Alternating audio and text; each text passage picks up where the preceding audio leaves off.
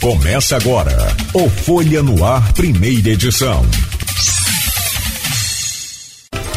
Quinta-feira, 8 de fevereiro de 2024. Começa pela Folha FM 98,3, emissora do Grupo Folha da Manhã de Comunicação. Mais um Folha no Ar. No programa de hoje, com Aloysio Abreu Barbosa e Rodrigo Gonçalves na bancada, temos o prazer de receber aqui Silvinho Martins, vereador, governista e presidente do MDB em Campos. Silvinho vai falar daqui a pouco sobre vários assuntos com a gente, dentre eles essa essa peleja toda aí do executivo e legislativo de Campos entre CPI da educação e novela da Lua.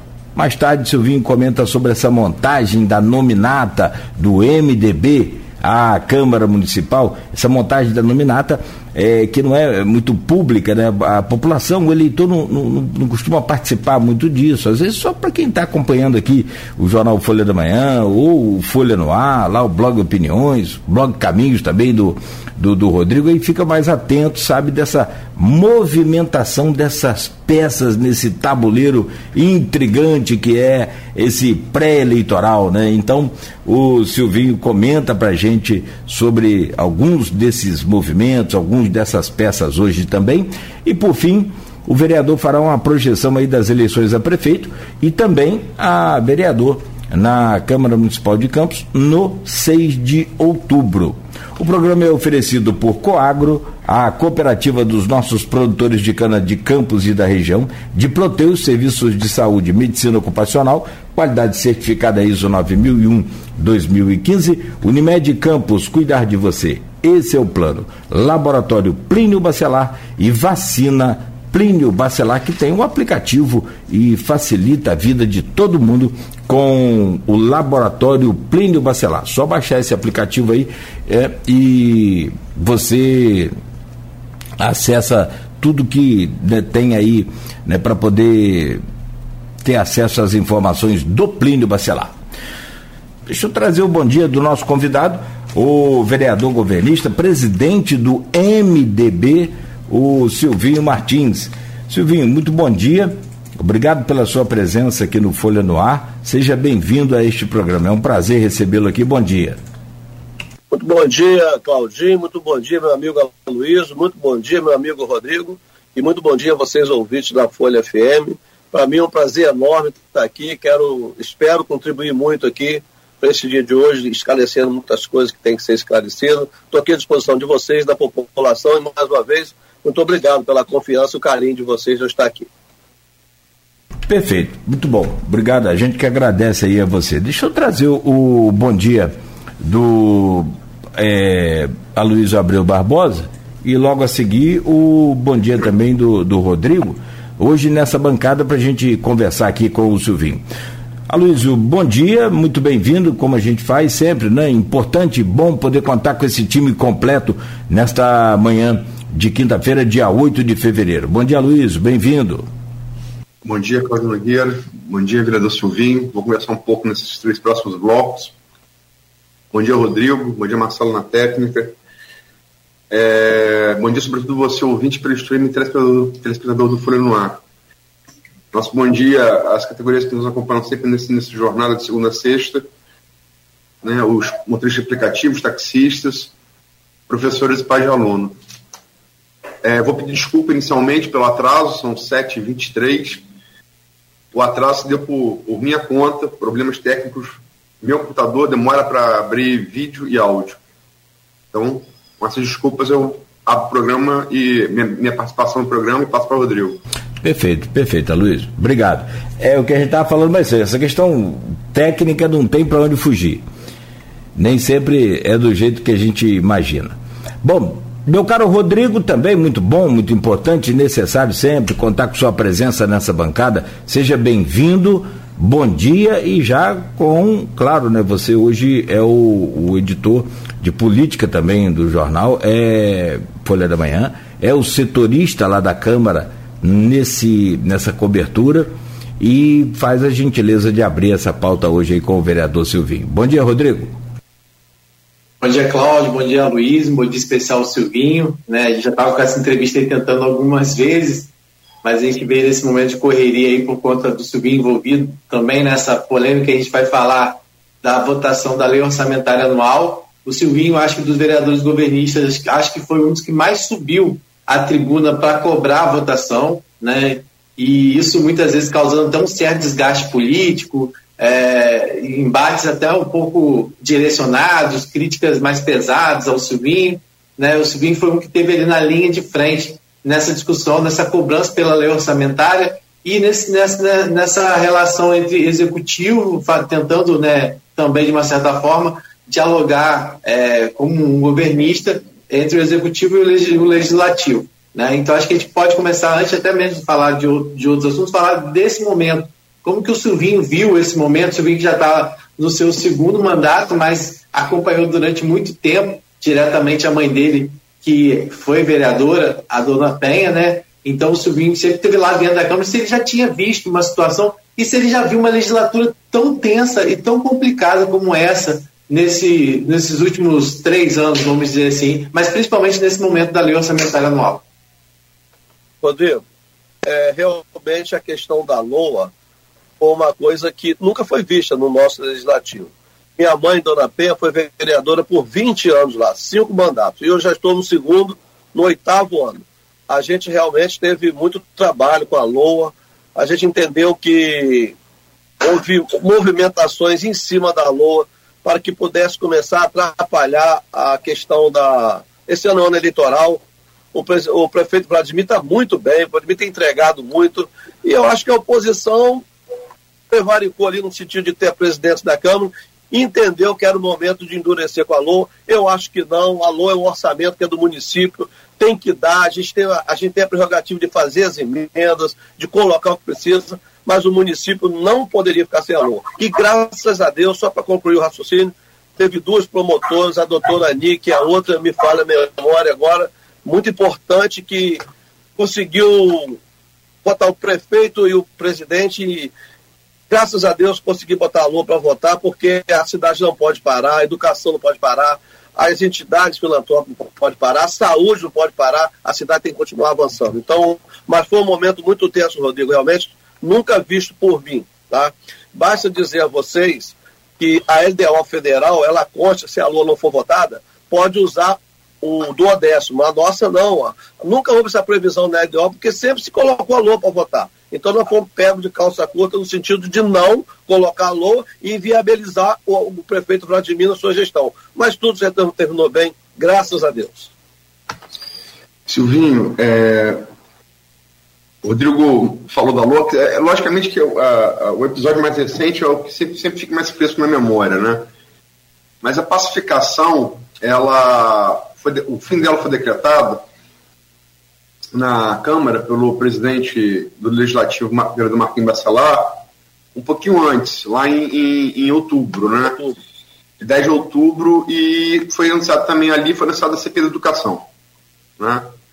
Fim da pacificação e, e uma CPI que tem poderes é, constitucionalmente amplos, né? É, é, é a única, é, é, é a única instância é, que tem os mesmos poderes de polícia e de Ministério Público, que é de investigar.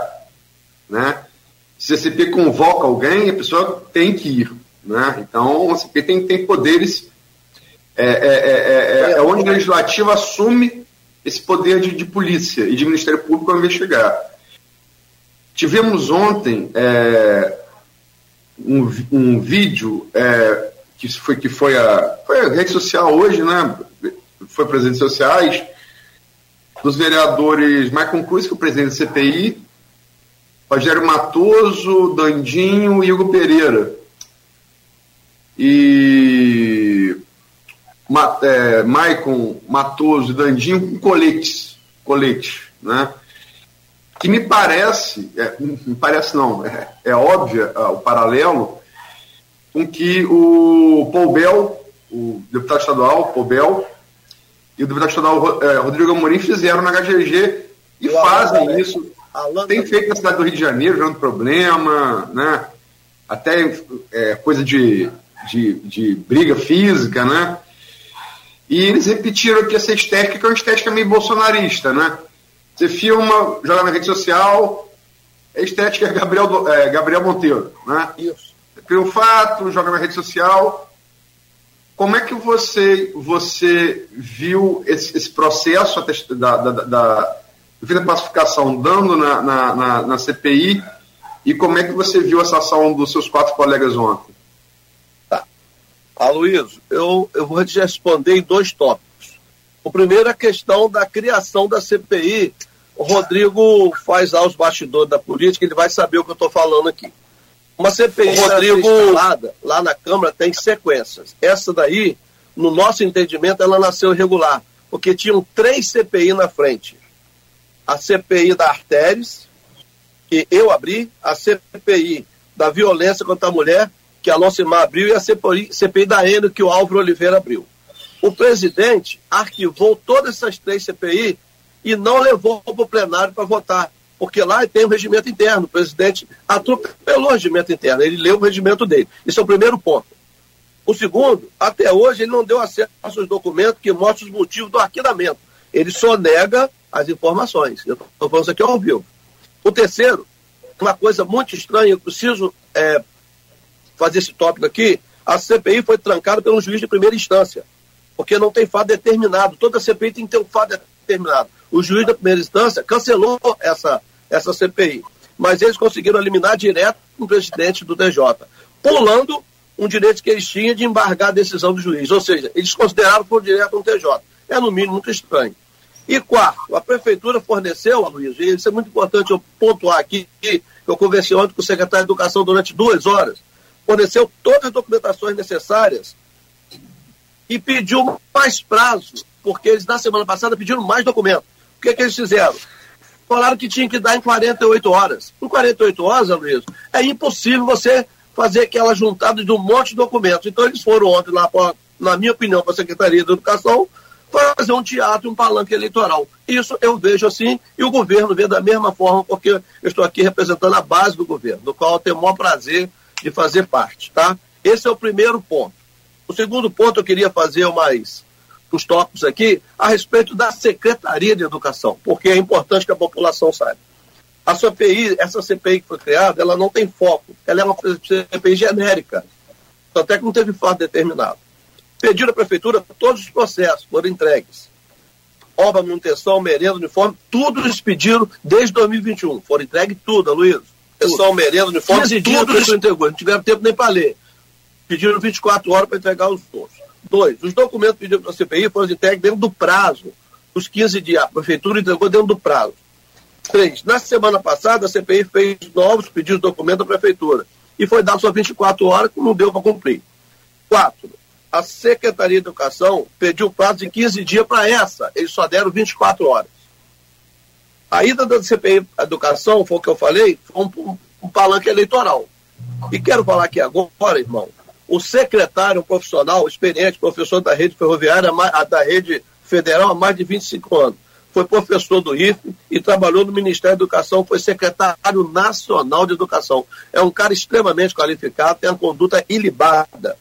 Quero falar também para os meus amigos que estão ouvindo, a nossa educação de campo está avançando muito, com muita qualidade. Atualmente, todos tablet para os alunos e notebooks para o professor. Temos também laboratórios de robótica, matemática e ciência. Nós avançamos muito na educação.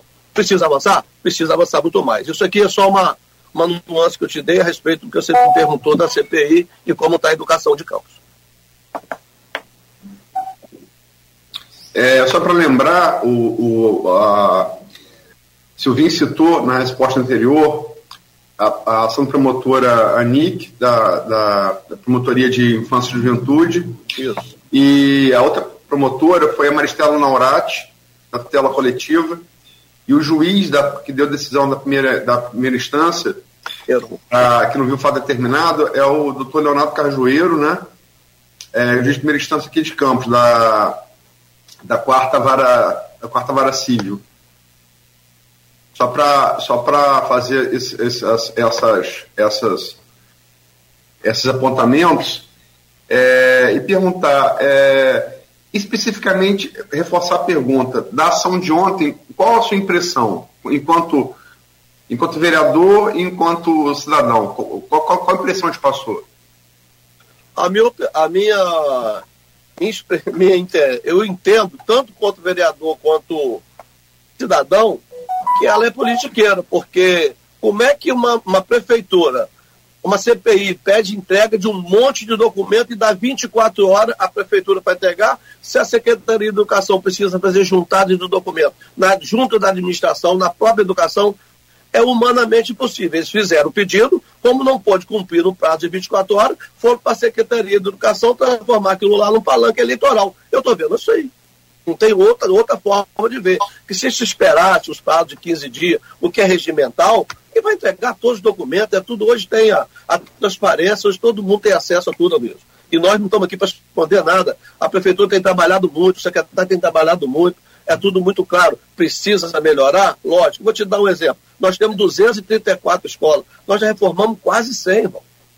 Isso num, num coisa de três anos. Se você tirar um ano de pandemia, em dois anos, nós estamos trabalhando muito. Tem, estamos trabalhando muito. Silvinho, sobre a CPI ainda, é, você falava dos trâmites no judiciário.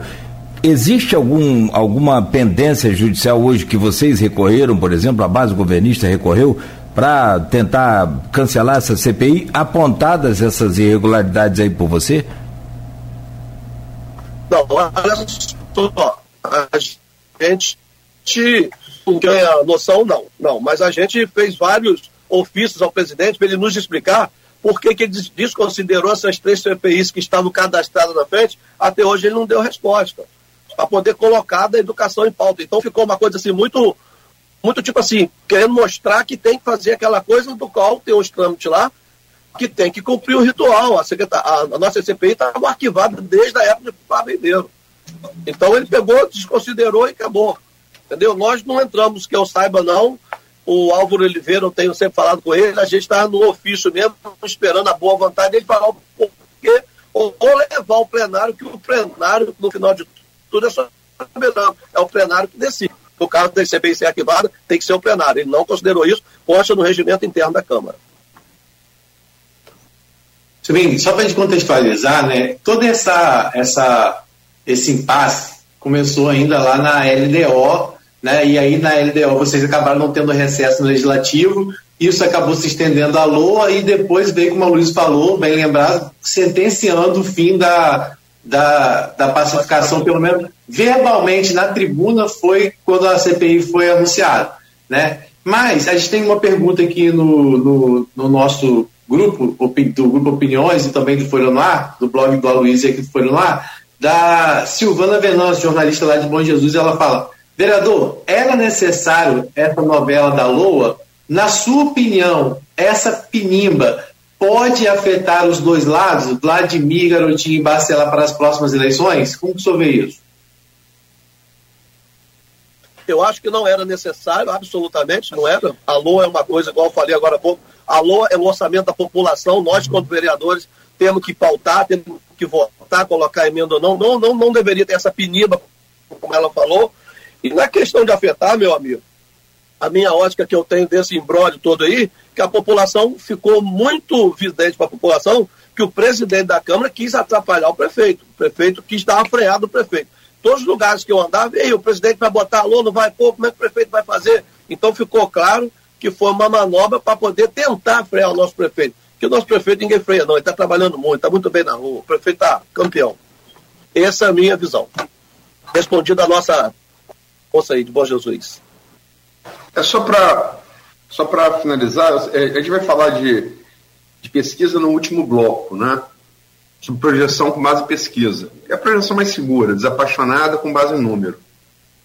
É, mas é, é, é, essa impressão que você falou, que nessa briga política entre, entre Câmara e, e prefeito, o prefeito saiu fortalecido, ela me parece ter ficado muito, muito reforçada por conta da participação das instituições da, da sociedade civil organizada. Das instituições que seriam afetadas pela, pela, pelo, pela, pela não votação da LOA, né? E isso me parece que. A, a, a, gente tem essa impressão, que é, realmente a gente conversa, né? Mas realmente demanda uma próxima pesquisa, para a gente saber se isso aumentou ou não a diferença que Vladimir já tinha é, em relação a, a, ao favoritismo dele à reeleição, né? Mas a impressão generalizada me parece ter sido essa mesmo. É essa que, essa, que você falou.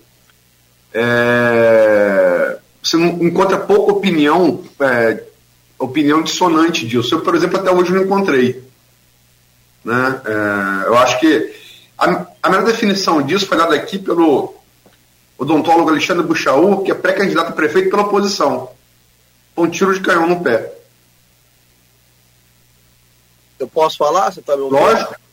Eu concordo plenamente com você. Eu diria que nesse embrólio todo, eu não quero avaliar que o prefeito cresceu. Eu acho que, na verdade, o presidente da Câmara deu um tiro no pé dele. Ele arranhou muito a imagem dele. A população ficou entendendo que ele estava querendo atrapalhar. Não entendi que o prefeito ganhou com isso, não. E as instituições, como as entidades filantrópicas, as promotoras, ficaram muito bem na fita, foram de extrema importância, foram fundamentais para que desenrolasse o processo da, da LOA. O presidente da Câmara, que eu acho que deu um tiro no pé, concordo plenamente com o Buchaú. Se a gente estava falando, conversando antes de começar o programa, conversei muito com o Rodrigo ontem, é, sobre os nomes que o, que o MDB está é, tá tentando, né? Está conversando, alguns você anunciou, inclusive, em rede social, para compor nominata. Se todo, se todo, se tudo, se tudo que está pensando se cumprir, realmente é uma nominata muito forte. Dois vereadores de mandato, você próprio e Marcione, que você quer trazer, né? quatro ex-vereadores. Marcão Gomes, que é, é, foi, foi vereador dois mandatos, presidente da Câmara, né? deputado federal. É, Jorge Magal, é, Josiane Morumbi, né, que é também na, na Porta das Mulheres, e vereador é, Luiz Alberto é, Neném. É, também vereador, não lembro se foi duas ou três vezes vereador, foi duas vezes, duas vezes, duas vezes vereador. Só para citar os nomes de quem tem mandato quem já teve, né? Tem, tem outros nomes com densidade também. É quem já está confirmado e quem ainda precisa resolver alguma coisa? Bom, agora vai entrar um pouco da minha seara, né? A questão política, a questão bastidor, eu, graças a Deus, eu tenho uma credibilidade muito boa. Aloysio, é, eu não posso falar com você confirmado, porque a gente faz parte de um grupo político e a gente está conversando com todas essas pessoas, mas a palavra final, o crivo final, vai ser dado pelo nosso prefeito Vladimir. Mas eu posso te adiantar aqui em primeira mão que tem muitas coisas que estão adiantadas, tá? Como, por exemplo, o vereador de mandato que vai fazer parte comigo, já está certo, é o vereador Marcione. Marcão Gomes já já já está até com a ficha do MDB, ele sabe que vai vir no MDB. Neném também quer vir, Magal gostaria muito. Josiane também gostaria, Rosilane do Renê gostaria. Então tem muitas pessoas que querem ir para o MDB mas nós fazemos parte de um grupo político. Então tem que o prefeito dar a palavra final, porque ele tem aquele arcabouço dos candidatos, aonde que vai vir mais ou menos. Eu tenho conversado aqui mais ou menos com as 40 pessoas que gostariam de fazer parte da nominada do MDB. Eu vou adiantar alguns nomes aqui que a gente conversou e você, muitos eu coloquei em rede social, mas assim, pessoas que a gente está conversando, que estariam predispostas a concorrer pelo MDB. Carlinho do Canaã, Potência, que já foi candidato, inclusive é filiado do MDB, Alonso Barbosa, filho do, do saudoso Renatinho Barbosa, está fazendo um trabalho muito grande na, na, na, na juventude do Câmara Júnior, tem Rodrigo Deodarado, PH da Penha, Luiz Azeredo, Coutinho, que é uma liderança grande, um rapaz novo, vai fazer uma votação boa. Tem Armandão, que já foi candidato a vez passada, muito amigo do, foi candidato pela cidadania, fez 500 e poucos votos, está com um trabalho forte esse ano. É, tem o Aguinaldo Micuinho, funcionário público também, já foi 500 votos, quer vir com a gente. Tem o Diego Dias, Bruno Calil, tem, já conversei com Josiane, já conversei com, com Rosilane do Renê, já conversei com a Lena do Sauana, Já conversei, tem uma Patrícia Cabral, que vai ser uma mulher que vai estourar as outras. Nós estamos conversando com muita gente.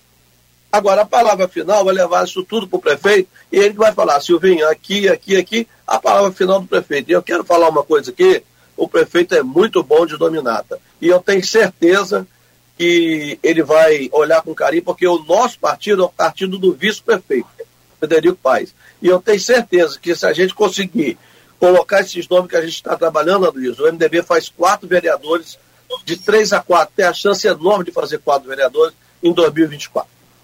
O prazo para definir partido é abril, né? o prazo legal da Justiça Eleitoral. Até quando você pretende fechar sua nominata?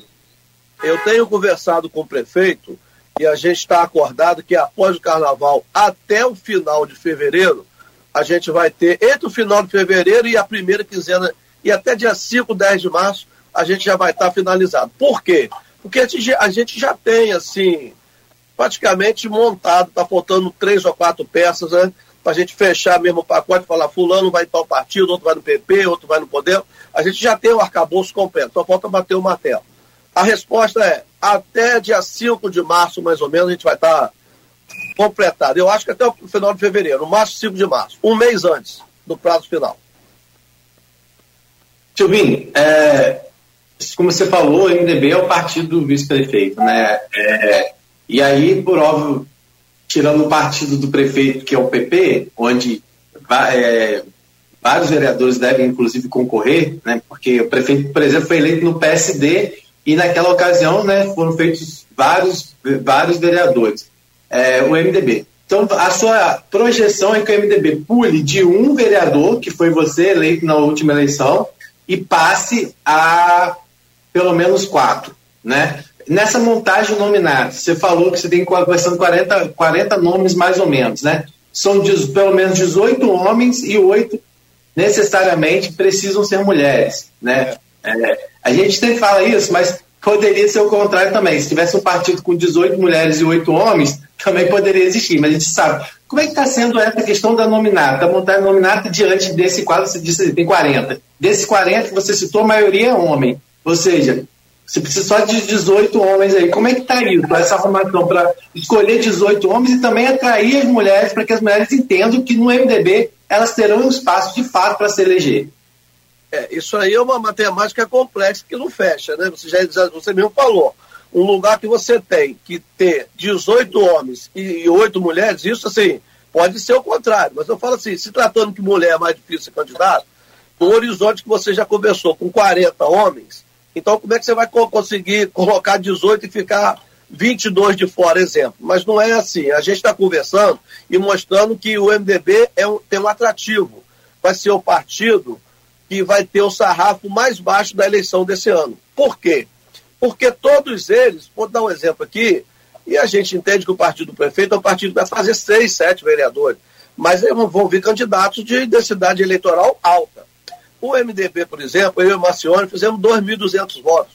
A gente está procurando colocar pessoas, Rodrigo, que a gente entende que vai trabalhar nesse, nesse fluxo aí de 2 a 2.500, 1.800, então, nesse, nessa, nessa, nessa lacuna que existe, que a gente entende que vai ser, apareceu esse monte de pessoas que quer. Eu vou levar o nome para o prefeito, e lá o prefeito que precisa montar sete nominatos, ele vai montar sete, ele dá essas sete, ele vai tirar 18 homens e oito mulheres, colocar aqui no MDB, e vai, o que sobrar, ele vai colocar nos outros partidos, no PP, no Podemos, no, no, no Avante, etc. Que faz PDT, vai ter outro partido forte também, né? Qual? O PDT. Do PDT, o PDT, sim, esqueci o PDT. São sete partidos, sete nominados que o prefeito vai fazer. E ele já tem os nomes das sete nominatas, tá? Candidatos fortes de todas elas. Como que fica essa briga, Silvinho? É, porque você primeiro tem que ser.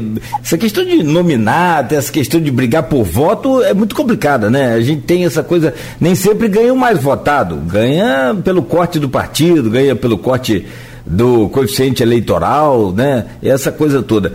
Mas sem querer entrar nessa seara para não complicar mais ainda a cabeça do, do, do ouvinte, ou do, do, do, a nossa também, enfim, do eleitor o, o, o, onde fica esse sarrafo aí dentro do MDB que eu me refiro? Você acha que dá para se eleger por exemplo, acho que é 11 mil, não é o coeficiente para eleger um, um vereador? 10.800 a 11. 10, então, 11 mil. Você acha que, onde é que fica o sarrafo aí do vereador? Que a gente está falando aqui em pré-candidatura, uma pré-candidatura hoje, né? É, 2 mil, 3 mil votos, que diminuiu muito o número de, de vereadores. A gente teve na última eleição quase 700 candidatos, ou mais, uma coisa assim. Parece que esse ano não deve chegar a 300. Cláudio, eleição passada foram 609 candidatos.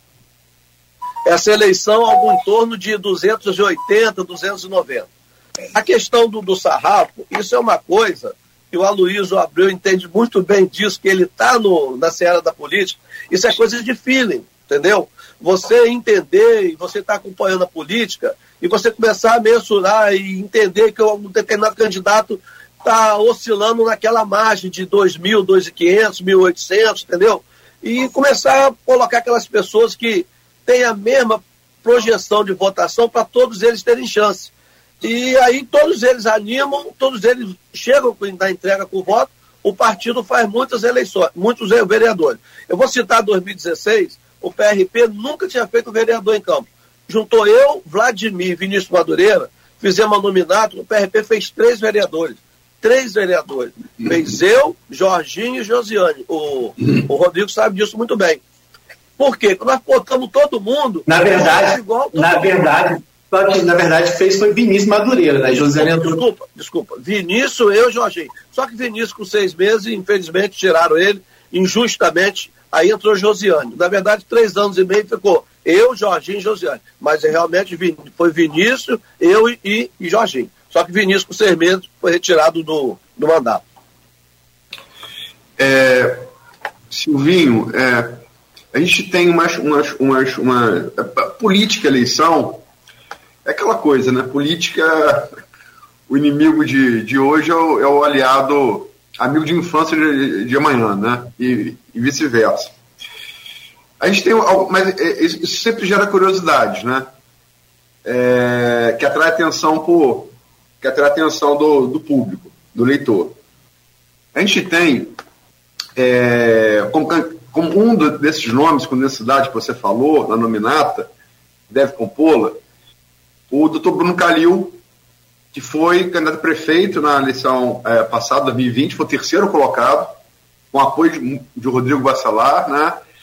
É, o segundo turno só existiu por conta de Bruno Calil. Sim. É, esse é matemático, né? é, com a baixa votação de Rafael e Natália foi bem votada, mas assim, não para motivar um segundo turno. Isso é estatístico, né? É, mas ao mesmo tempo, quer dizer, Bruno Calil hoje, quer dizer, que foi candidato de Rodrigo, hoje é quase certo que, que, que vai caminhar com vocês. Em contrapartida, os Bacelar devem também trazer como candidato o Júnior Martins, é, que, é, que, é, que é seu sobrinho concorreu é, na última eleição pelo MDB, teve 1.167 votos. Como é que você vê essa aparente contradição no caso de Bruno e de Júnior? É, olha só, como você falou aí, uh, a política ela tem essas nuances. O amigo de hoje, o inimigo de amanhã e vice-versa.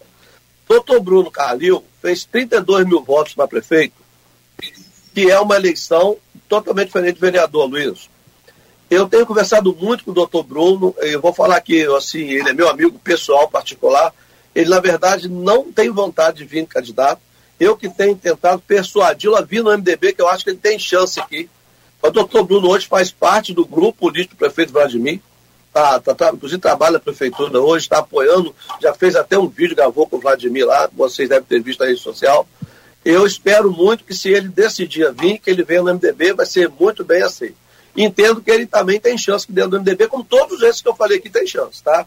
A questão do Júnior Martins. Júnior Martins, em 2020, nós estávamos com um problema enorme de fazer nominato. Ele é meu sobrinho, muito querido, gosto muito dele, filho do meu irmão Jorginho, e eu o convidei para ele vir candidato para entender que ele representava uma ala importante lá da igreja e tal. Tanto é que ele veio, para mim foi a grande surpresa. Ele fez 1.167 votos, ajudou e muito o MDB a fazer nominato. Esse ano ele está junto com o Rodrigo, ele vai concorrer lá no partido do Rodrigo, que faz parte do, da democracia, isso é uma coisa que tem que acontecer, é nobre, é salutar.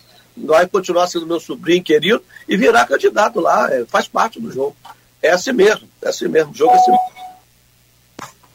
É, é, Silvinho, você falou dessa questão da, da questão de, nome, de montar nominata, né, de como isso é desafiante, né, e precisa ter atenção, precisa dialogar, pra, porque também né, você precisa acreditar, você tem que fazer com que aquele candidato que no passado teve 300 votos, que agora ele vai poder ter os 2 mil e pouco que você falou aí para se eleger, né? E vocês, agora, gente, durante o intervalo, citou uma pessoa que era mestre em fazer isso, que era é, João Peixoto, né? E, e exemplo disso aconteceu, inclusive, na última eleição, quando o João Peixoto já estava acamado, depois, infelizmente, né, veio a falecer, e o DC, que era o partido dele, não conseguiu sequer é, eleger um vereador, que no caso foi o Jorginho Vigílio, inclusive você já conversou também sobre a possibilidade dele vir no MDB, é, e não conseguiu fazer nenhum, nenhum candidato. Né? O Jorginho naquela época teve 1.592 votos, e além dele, só uma candidata, que agora inclusive está no grupo de Vladimir, que é a Sabrine, que teve 1.169 votos. Ou seja, é uma matemática que muitas vezes as pessoas não entendem. Porque, por exemplo, o Jorginho ele foi, ele teve mais votos que quatro vereadores que estão lá na Câmara, né? Só que, por outro lado, a gente vê que as pessoas, às vezes, não conseguem entender essa matemática. Ou seja, nem sempre o mais votado vai conseguir entrar. E a gente tem vários outros exemplos que podem ser, ser dados, né? como o, o próprio pai do Rafael e várias outras situações que a gente já, já noticiou aqui. Mas que você falar sobre essa matemática, ela é, é nos bastidores que isso acontece? É, você se baseia em pesquisas? Como é que é feito isso? Bem, primeira coisa, eu quero aqui mandar um abraço para meu amigo Jorginho. É, ele hoje faz parte do grupo político do Rodrigo Bacelar. Eu gostaria muito que ele viesse para o meu partido, né? Mas ele hoje tem compromisso com o Rodrigo. Tomara que, né? A gente não sabe amanhã, né? Jorginho é um, foi um vereador excelente, para mim, um dos melhores vereadores da gestão passada, autor do, da lei da ficha limpa. Tenho um carinho, um amor enorme por ele. Gosto muito de Jorginho, reconheço ele como um grande vereador. A questão do partido, Rodrigo, eu costumo falar para todo mundo que eu falo de política, partido ele é meio eleição. O que é meio eleição? Eu vi Renatinho Barbosa, e a Luiz, a Luiz Abreu sabe muito bem disso, fez 5.245 votos e o PT não fez a nominata em 2008. Né? Eu vi Jorginho pé no chão ganhar de Marco Alexandre. Marco Alexandre perdeu por 5.300. Jorginho fez 1.600, o partido dele só fez um. Então você vê como que é complicada a questão de partido. Jorginho é um exemplo claro disso aí. Ele fez quase 1.600 votos, fez uma votação que estaria legitimado para estar na Câmara, mas o partido não conseguiu fazer a, a, o coeficiente eleitoral. Faltou pessoas para contribuir na nominata dele. É por isso que eu estou trabalhando já há mais de um ano, conversando com esse monte de amigos. Eu tenho, graças a Deus, na minha caminhada, eu montei cinco nominados com a minha mãe, montei duas comigo, já são sete nominados.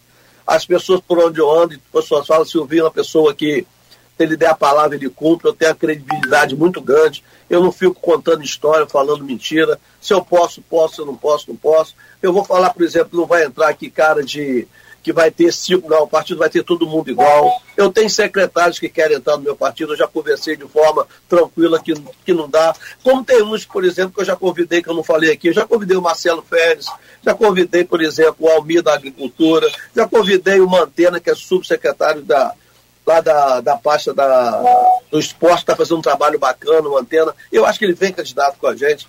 Então a gente tem que ter essa tranquilidade de dar chance a todo mundo, para todo mundo, o Rodrigo, entender que tem chance, para todo mundo fazer a nominata, e aí você entender que o cara veio ganhou com dois mil, dois e pouco, porque todo mundo colocou voto na legenda.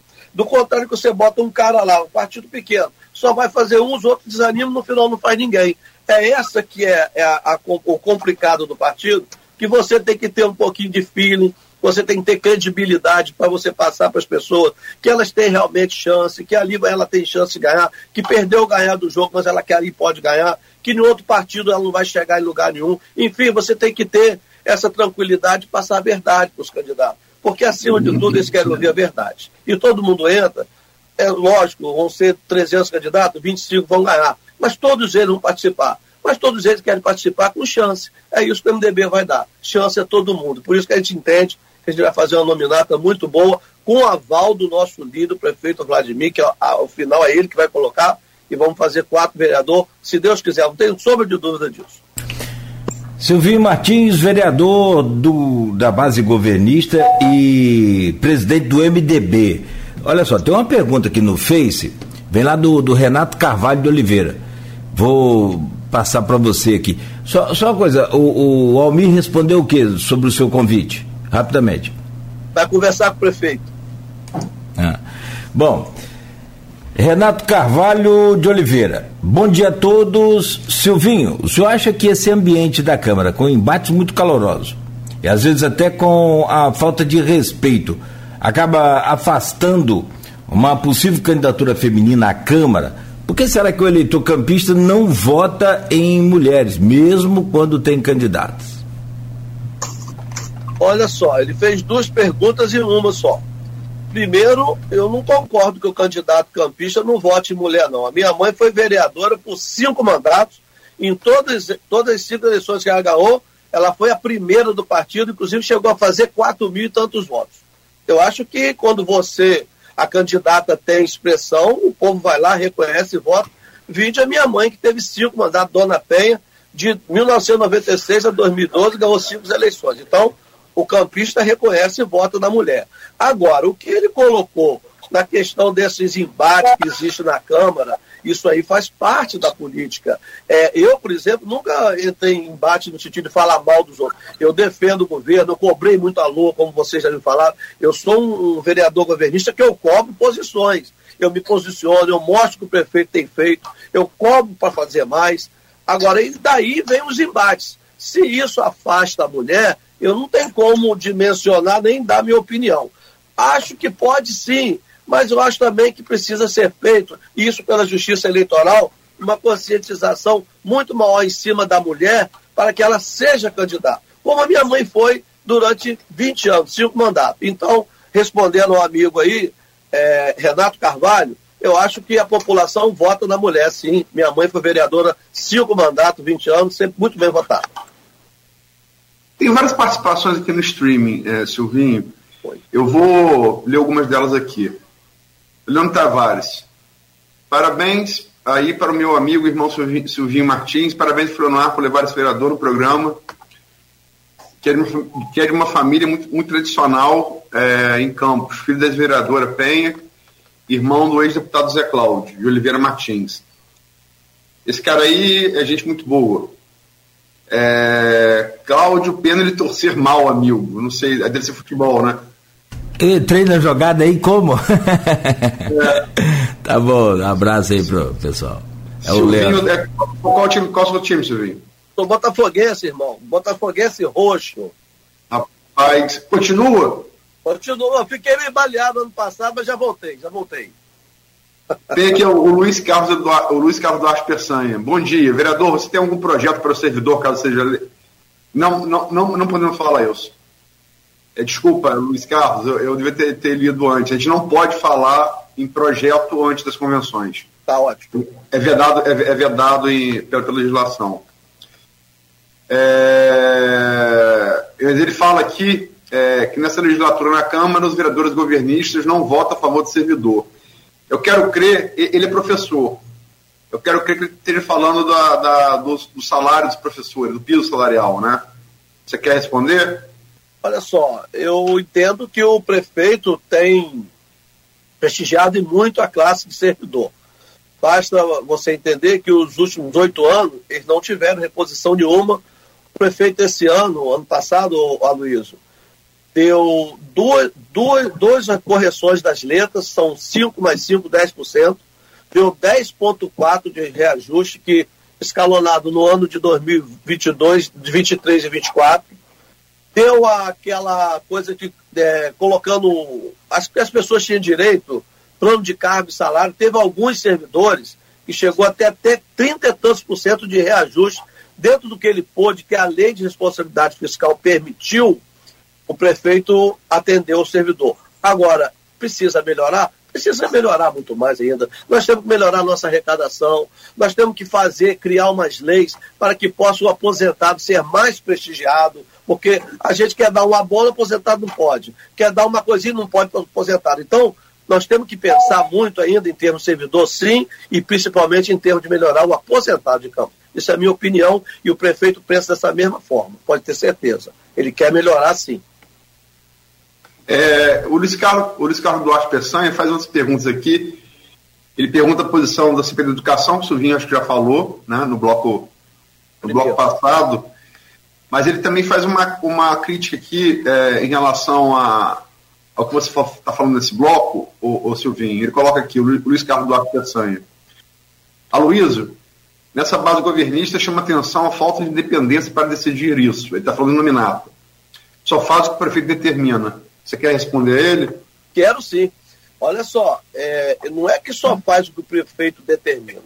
E eu quero entender que nós fazemos parte da base governista e a gente trabalha em comunhão. Ou seja, o que, que é? Nós vamos sentar na mesa, é, vamos expor quem a gente conversou e de comum acordo, a Luiz e o amigo Luiz Carlos que respondeu, nós vamos em comum acordo com o prefeito escolher o melhor para o MDB. Claro que com a anuência do prefeito, porque eu não posso, por exemplo, é, por exemplo, pegar um cara da oposição e botar lá para falar mal do prefeito. Então, é claro, eu sou da base governista. Então, dentro dos parâmetros é, urbanos, a gente vai trabalhar em anuência com o prefeito, em, em sintonia com o prefeito. Isso não quer dizer subserviência. Em sintonia com o prefeito, sim, que o prefeito é o nosso líder.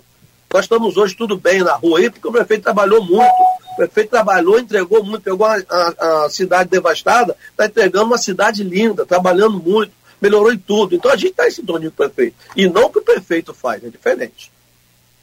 Silvinho, é, só para fechar é, esse bloco, a gente tem algumas observações. A primeira delas é que você falou da questão do Renatinho é, Barbosa e o meu amigo Zé Vitor, lá de São João da Barra, que é ligado em política, acompanha tudo de política, tanto São Joanense quanto aqui em Campos, ele está lembrando que a questão do Renatinho foi em 2004 pelo PHS, que não foi ainda naquele momento pelo PT. Pelo PT ele se elegeu, inclusive, né, infelizmente, houve aquela fatalidade e depois a Odisseia entrou.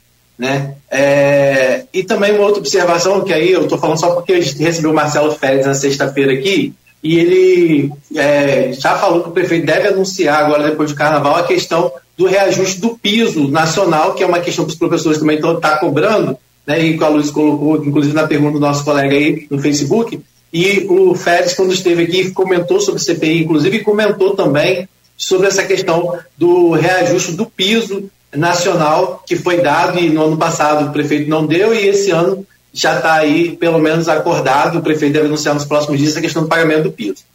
É, tirando isso, eu queria fazer um comentário a respeito de nominata ainda, porque dentro desse embate da Câmara que a gente falou lá no primeiro bloco sobre LOA, é, por algumas vezes você foi citado na tribuna como uma pessoa que, que sempre vai estar do lado da, do governo. Você esteve, todos, você esteve isso do lado do governo Rafael, agora está do lado do governo Vladimir, que é, é essa questão.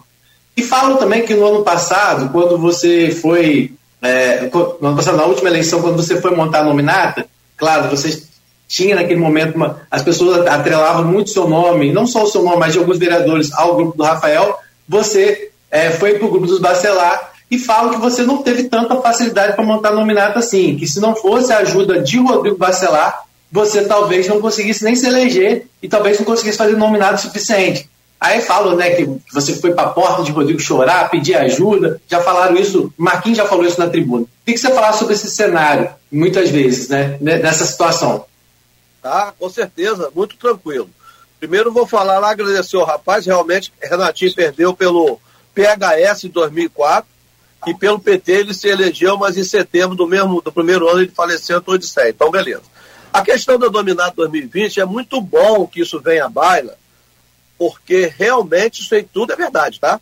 Quem foi o fator determinante para ter feito a minha nominata, isso eu nunca escondi de ninguém. Sou muito grato ao deputado Rodrigo Bacelar, porque Rafael, naquela época, não ficou sem poder montar a nominata para mim faltando uns 20 dias, apesar de eu estar já com as pessoas, mas faltava completar o meu quadro. Quem me deu a mão, quem montou minha nominata, chamou as pessoas, foi o deputado Rodrigo Bacelar.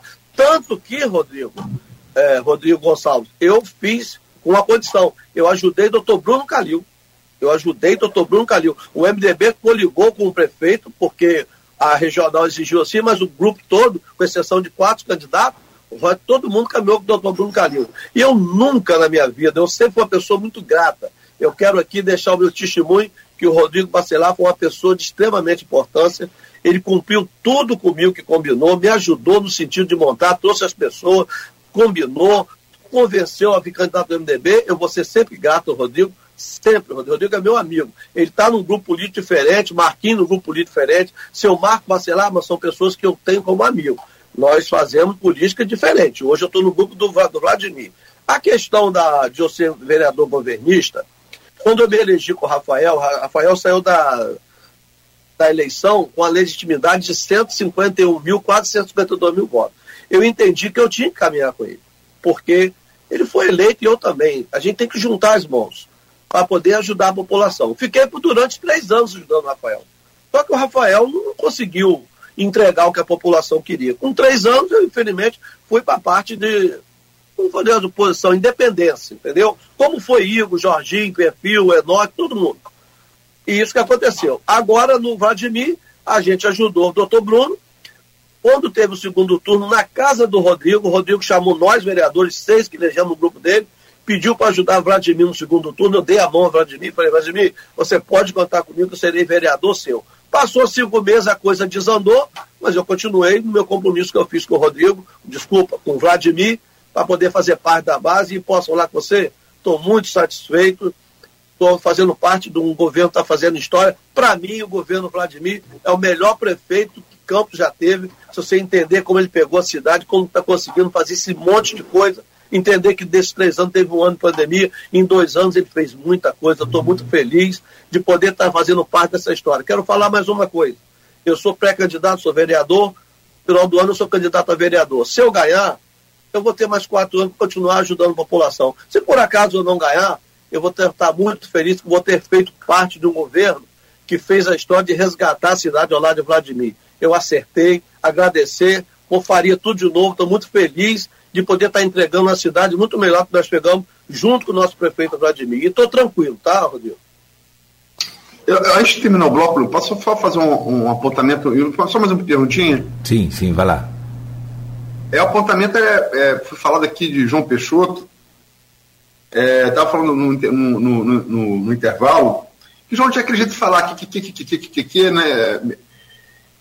Uma das pessoas que eu conheci que mais entende, que mais entendia de, de eleição, né?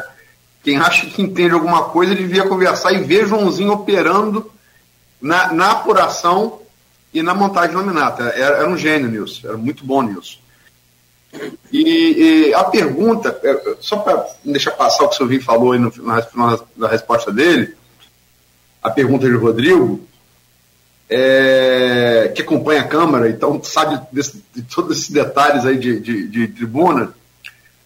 É, você teve com o Rafael, você está com o Vladimir. É, você falou que o governo Rafael realmente foi ele. Primeiro turno, votação consagradora, mas realmente são muito mal avaliado, né? Ele ficou em quarto lugar na tentativa de reeleição, por pouco o Natal não passa ele. Que é uma estreante no partido pequeno. Né? Por, mais, por mais virtudes que ela tenha, é uma primeira eleição, um partido né, que tem muita representação nas universidades e tal, mas não tem coeficiente eleitoral, que é o pessoal. Pelo menos não em Campos. Mas que, que, que aonde é, Rafael errou e aonde Vladimir acertou?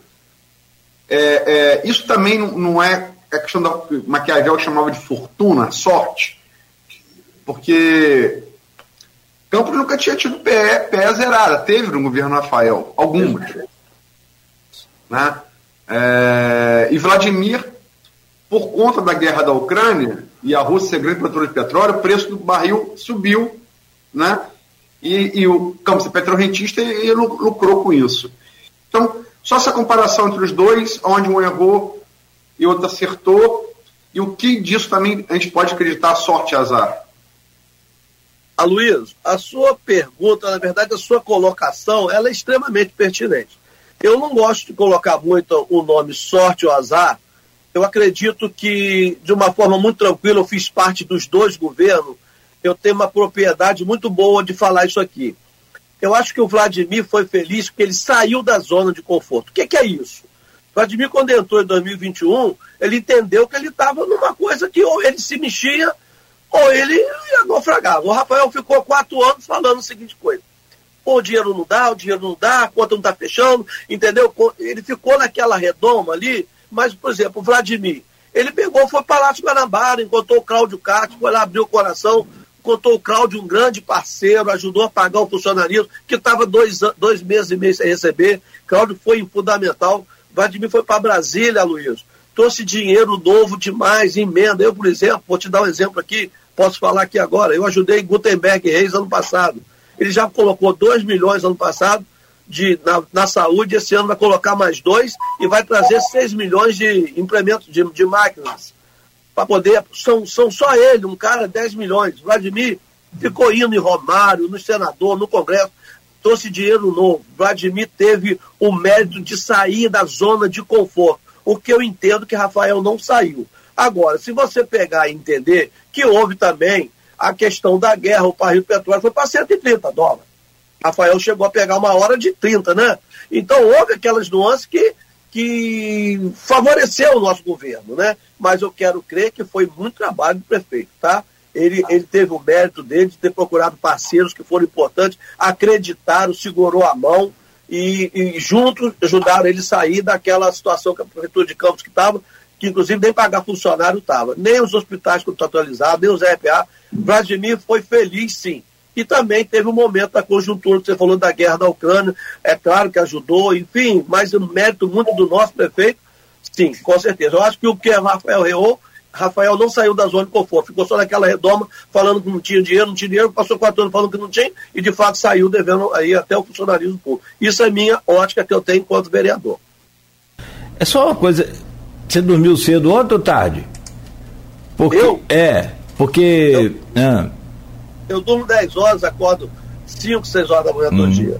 Não, porque o Mário Sérgio, nosso jornalista aqui de plantão já, acabou de publicar aqui no, no grupo do, do programa e do blog Opiniões da Luiz. Flamengo arranca vitória em clássico do Botafogo. Foi quem perdeu de novo ontem? É, perdeu nos acréscimos de novo, cara. Mas não lembro isso aqui agora, não. Vamos tá. falar de política. Não, foi coincidência. vai ficar me sacaneando depois, que a Luiz é flamenguista. Vamos deixar o negócio de Flamengo depois. Não, eu, eu, eu nem. É, tem também o Elinha Normal, que é pregador prefeito pelo, pelo PT. Meu amigo. É, perguntou aqui se eu achei que o resultado do jogo foi justo. Então, infelizmente, vou, vou dizer para a Elinha e para você, Silvinho, eu nem vi o jogo. Eu, eu, eu vi um pedaço. É, era para ser 0 a 0 Mas Você foi... viu o gol, o gatito saiu catando bananeira. Nunca vi daquilo. O cara com 1,92m. Você vê o gol, você vai entender. Mas vamos embora, vamos falar de política. Deixa lá o Flamengo botar pouco para lá. Estamos conversando com o Silvio Martins, vereador, governista e presidente do MDB em Campos. Já falamos aqui de vários assuntos, já falamos da CPI, da educação, já falamos aqui da Lua, é, da montagem de nominata do MDB, comandado aí pelo Silvio Martins. Agora a gente foca mais aí em outros temas, outros assuntos pré-pautados aqui, como a projeção das eleições a prefeito e vereador em 6 de outubro. Eu peço ao, ao Aloysio Abreu Barbosa para abrir esse bloco, Aloysio, por gentileza, nessa sequência aí dessa conversa com o Silvinho Martins. Silvinho, é, eu costumo é, trabalhar uma análise de pesquisa. E eu, eu, sempre acreditei que assim, pesquisa, por ser uma coisa estatística, né? Pesquisa não é infalível, por óbvio, né? mas ela aponta a tendência, muito claramente. Está subindo, está parado, está caindo. E é, a gente teve ano passado acesso a três pesquisas à íntegra, porque não dá para fazer pesquisa de fatia. Vai ter a pesquisa que mostra é, um político mal, no geral, mas tem uma fatia que ele está bem. Então, se pega aquela fatia, é, né, aquilo não, não, não, não, não é o todo da pesquisa. Né? E também saber onde, onde, onde as mudanças se operam, em que faixa social, em que faixa religiosa, né, é, etária, gênero. Territorial. Perdão? Territorial também, lugar. Territorial, territorial, por, por zona, né? A gente teve aqui a 75 é, ano passado, que era da Baixada, foi o termômetro quase exato do, do, do geral, né? Que é a maior, é a maior das nossas zonas. Mas tivemos acesso a três pesquisas né, na íntegra, no passado. A GPP de março, a Iguape de julho, é, Iguape, bom frisar, feita pelos Bacelar, e a Prefab Futuri de agosto. Prefab Futuri também eu sou obrigado, é, por motivo ético, a lembrar que, diferente da GPP do Iguape, ela não seguiu é, a proporção apontada pelo IBGE do universo eleitoral de Campos.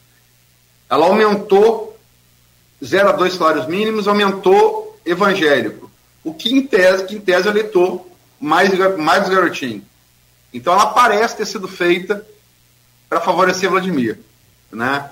E a gente é obrigado a dizer isso aqui. É, é porque é, o certo é o certo, o errado é o errado.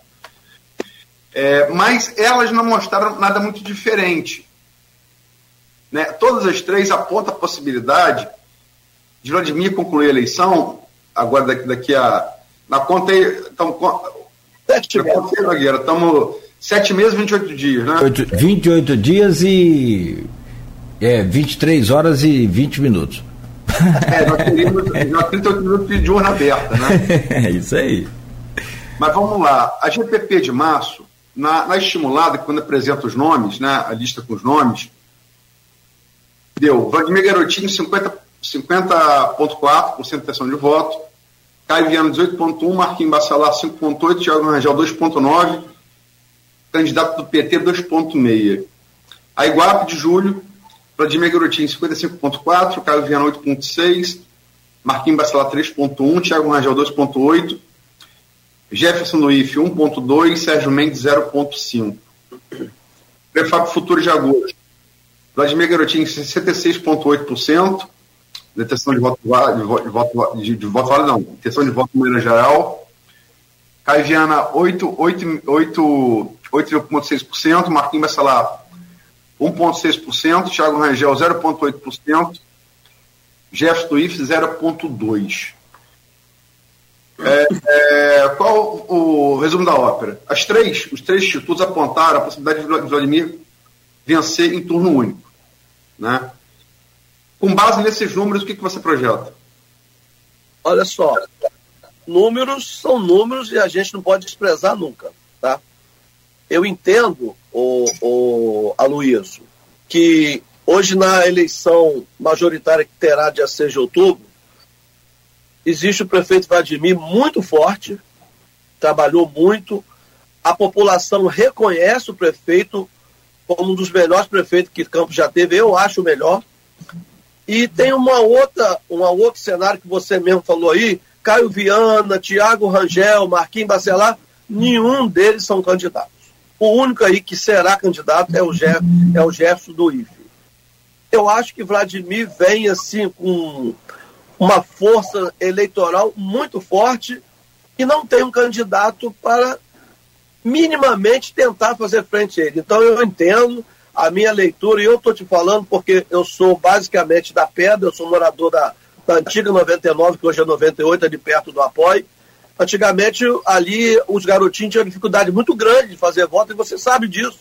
Eles eram muito fortes em Guarulhos, né, na 75. Hoje, Vladimir na Pedra tem uma, uma penetração fantástica. Eu, quando apoiei ele no segundo turno, Muita gente fala, pô, você vai voltar em Vladimir hoje, os caras, cara, o Vladimir está melhorando, porque o Vladimir trabalhou muito, muito na pedra. Você vê a nossa cidade hoje está toda recapeada.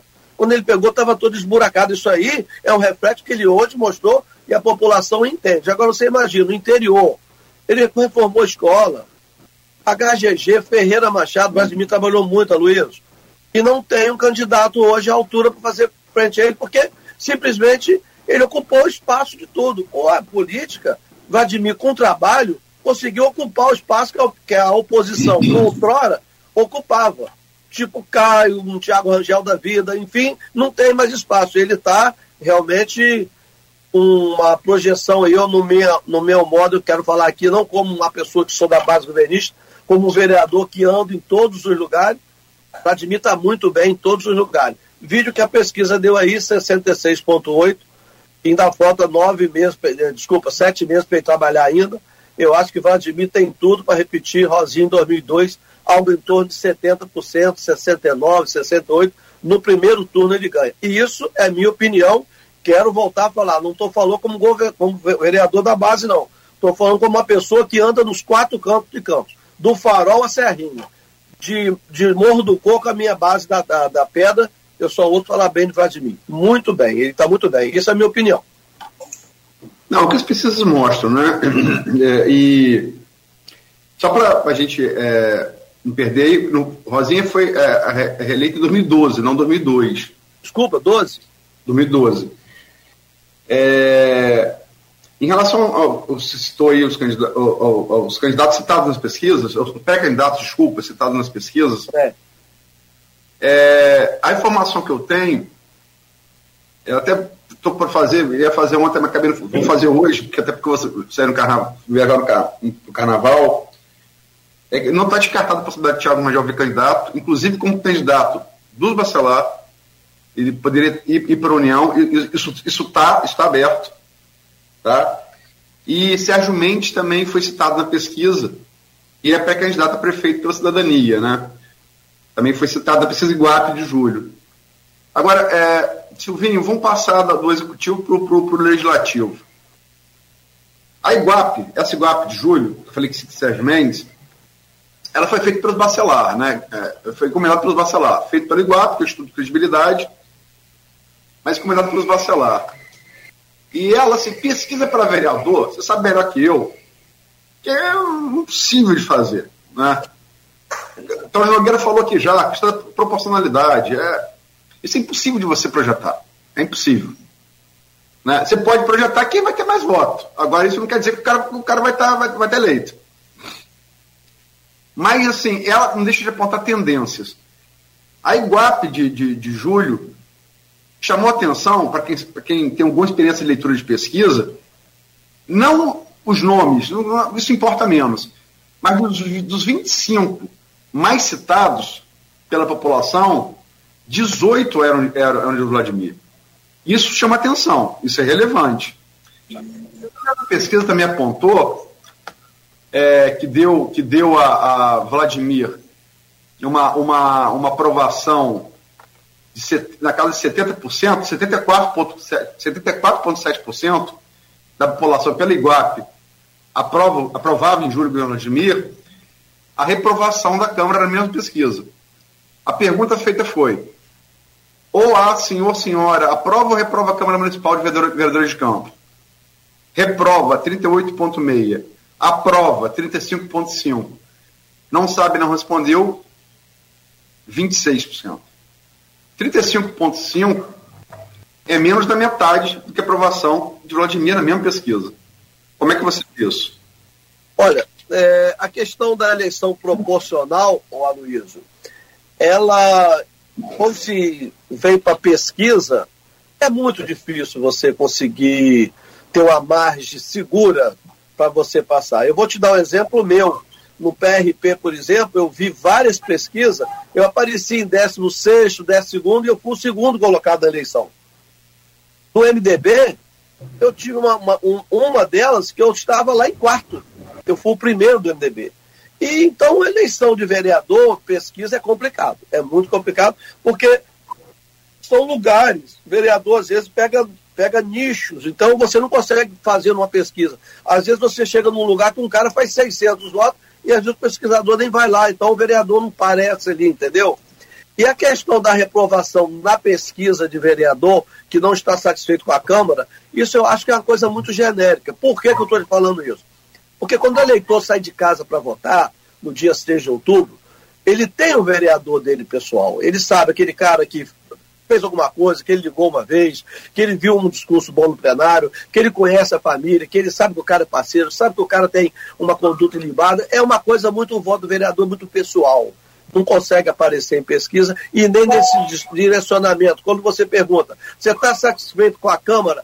o eleitor entende que é todo mundo. Então ele fala, ah, não estou não. É muito normal falar isso. Isso é a minha opinião. Mas na hora de votar, eles têm lá o nomezinho do coração. Vídeo que eu estou te falando, que minha mãe teve cinco eleições que o pessoal saiu quietinho, foi lá e votou nela. E eu também induzo a mesma coisa. Então, o voto é muito pessoal. Em pesquisa, genericamente, realmente as pessoas tendem a rejeitar. Isso é, é natural da política. Eu entendo assim. Deu você entender?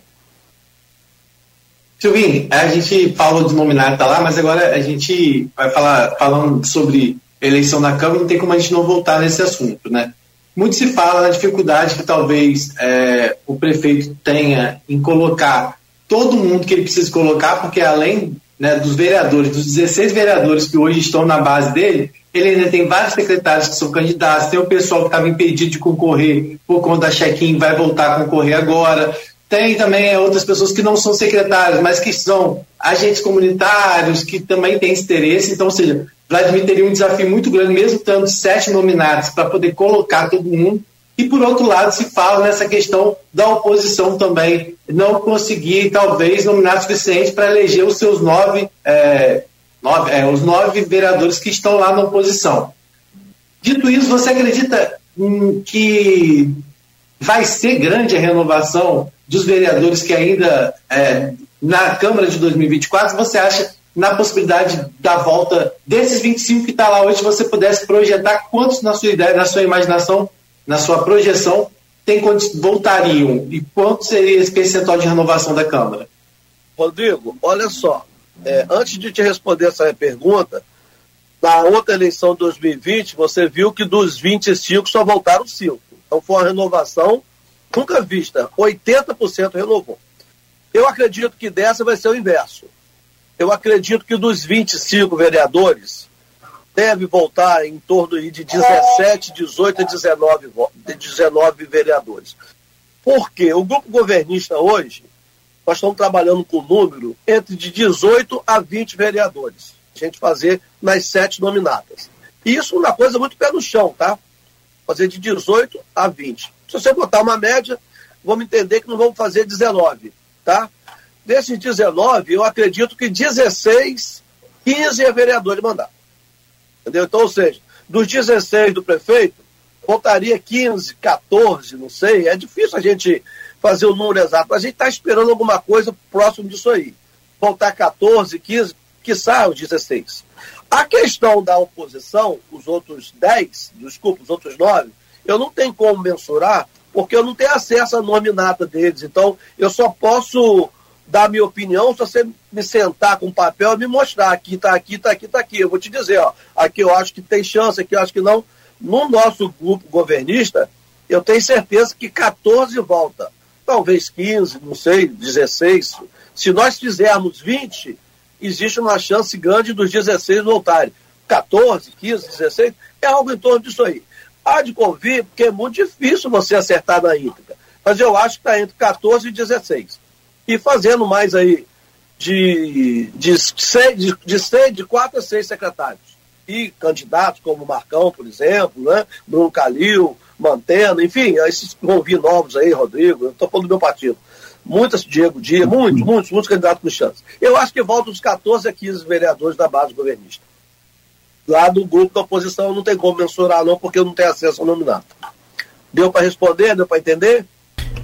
Então, o Silvinho, só para fechar. Sim, sim, eu só queria mesmo mais que você falasse dessa dificuldade. Se é, é, se é, porque eles falam muito disso. Ou seja, Vladimir não vai ter facilidade, por mais que tenha. Ou seja, vai ter candidato de sobra, talvez, e o outro lado tenha candidato, talvez, de menos, né? Principalmente nessa questão, da, principalmente na questão das mulheres, né? Que são muito são fundamentais, não só como números, né? Mas como participação na política né, como você mesmo falou, você é filho de uma ex-vereadora e é importante, muitas vezes se fala lá dentro da Câmara que, talvez, que a presença de uma mulher na Câmara hoje talvez não teria levado o nível da Câmara para o nível, quer dizer, não teria descido o nível como é, desce em muitas situações lá. Né? Então eu queria que você falasse um pouco sobre isso também, dessa dificuldade, por um lado, de se ter de mais e talvez do outro, se ter de menos.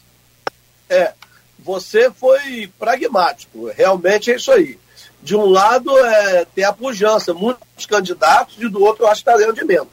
É, Rodrigo, a questão da mulher, eu sempre costumo falar que mulher é muito precioso, em todos os sentidos, né? Da mãe, a mulher, a esposa. Na política também não é diferente. A mulher é muito preciosa, é necessária, é importante. A mulher tem que se conscientizar disso. E a questão aí da, do que você falou de da gente ter candidato em excesso, em, a mais, isso é bom, isso é igual um time tem um monte de jogador bom. Você bota um time bom e fica jogador de reserva no banco que tem qualidade para jogar. é, é, é, é a, a, máquina, a prefeitura trabalhando, todo mundo quer estar perto do prefeito, todo mundo quer ajudar o prefeito, na hora de ser candidato também, vou colocar o nome à prova. Faz parte do processo. Eu acho que a oposição vai ter muito trabalho de montar nominado.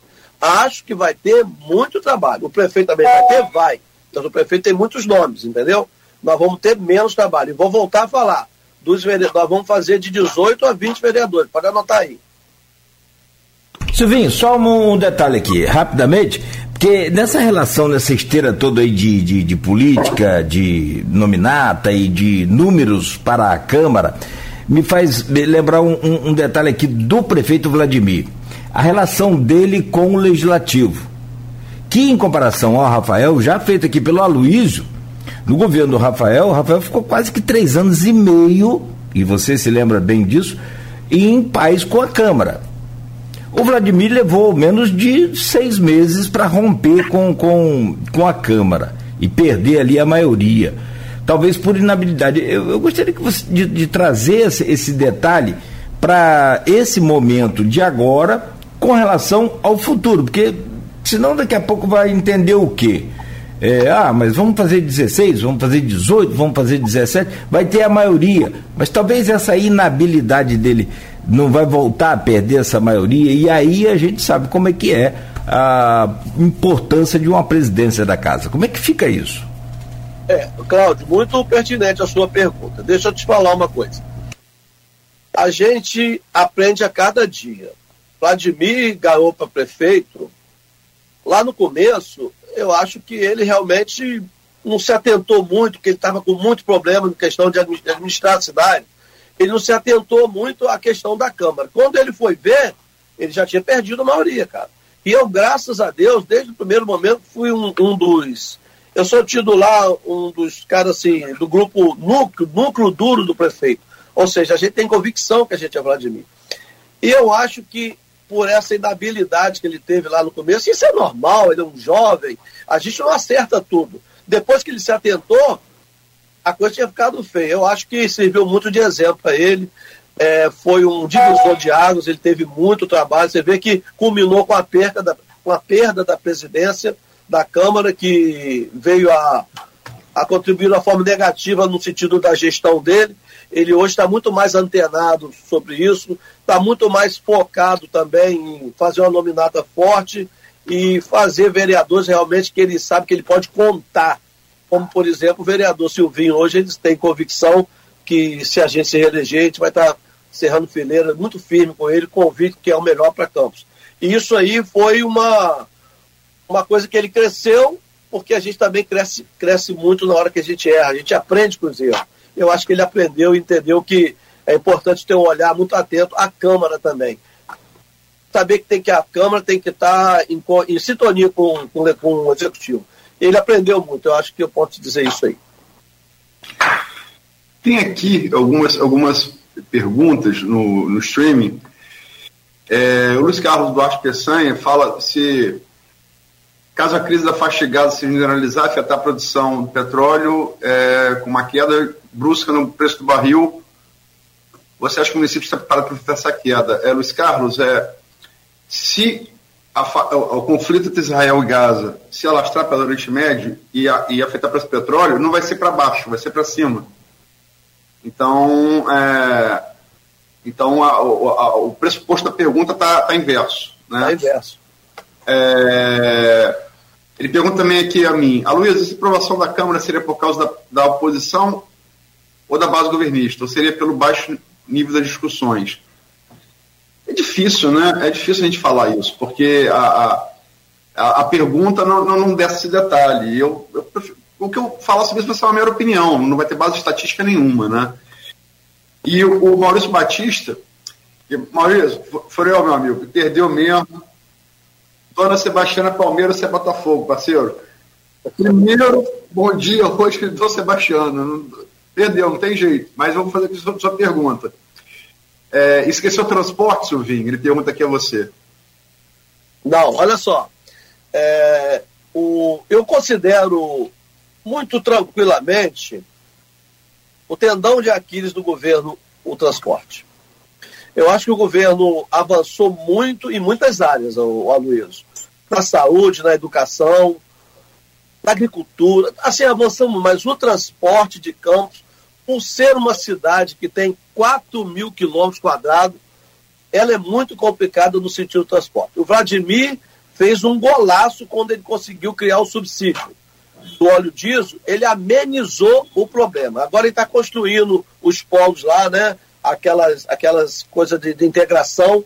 Eu acho que na próxima gestão, talvez até no final dessa, a gente já comece a melhorar um pouco mais o transporte. Mas vocês têm que ter noção o transporte em campos é uma coisa muito complexa. Como é que você cobra um preço de um cara que vem de Santo Eduardo para aqui? Como é que daqui para Guarulhos, do Farol para aqui, que são 50 quilômetros, lá são 60, de Serrinha aqui, que são 60? O transporte em campos, Aloysio, é uma coisa muito complexa. Não é fácil de se resolver, como, tanto é que não se resolveu hoje. Fez um paliativo com subsídio do óleo para as empresas e para as vans, para que seja assim eles estavam trabalhando no vermelho, tipo assim, um, amenizar um pouco o problema para a gente entender essa leitura, sair desse começo de gestão que tinha muito problema no governo Vladimir, no sentido de, de herança de gestão passada, para a gente entrar, se Deus quiser, esse ano, no máximo ano que vem, já na outra legislatura, se for a vontade de Deus, para tentar solucionar de vez a questão do transporte. Mas não é uma tarefa fácil, é uma tarefa muito árdua. Vide que até hoje a gente precisa melhorar ainda no transporte. Então, outra pergunta aqui, acho muito pertinente, porque é um, é um outro, um outro grave problema da cidade. O que é feito, é, quem faz o Guilherme Rangel. Bom dia. Os vereadores teriam como intervir na inércia que assiste o derretimento, entre aspas, do centro de campo, Silvinho? Oh, isso aí é extremamente importante.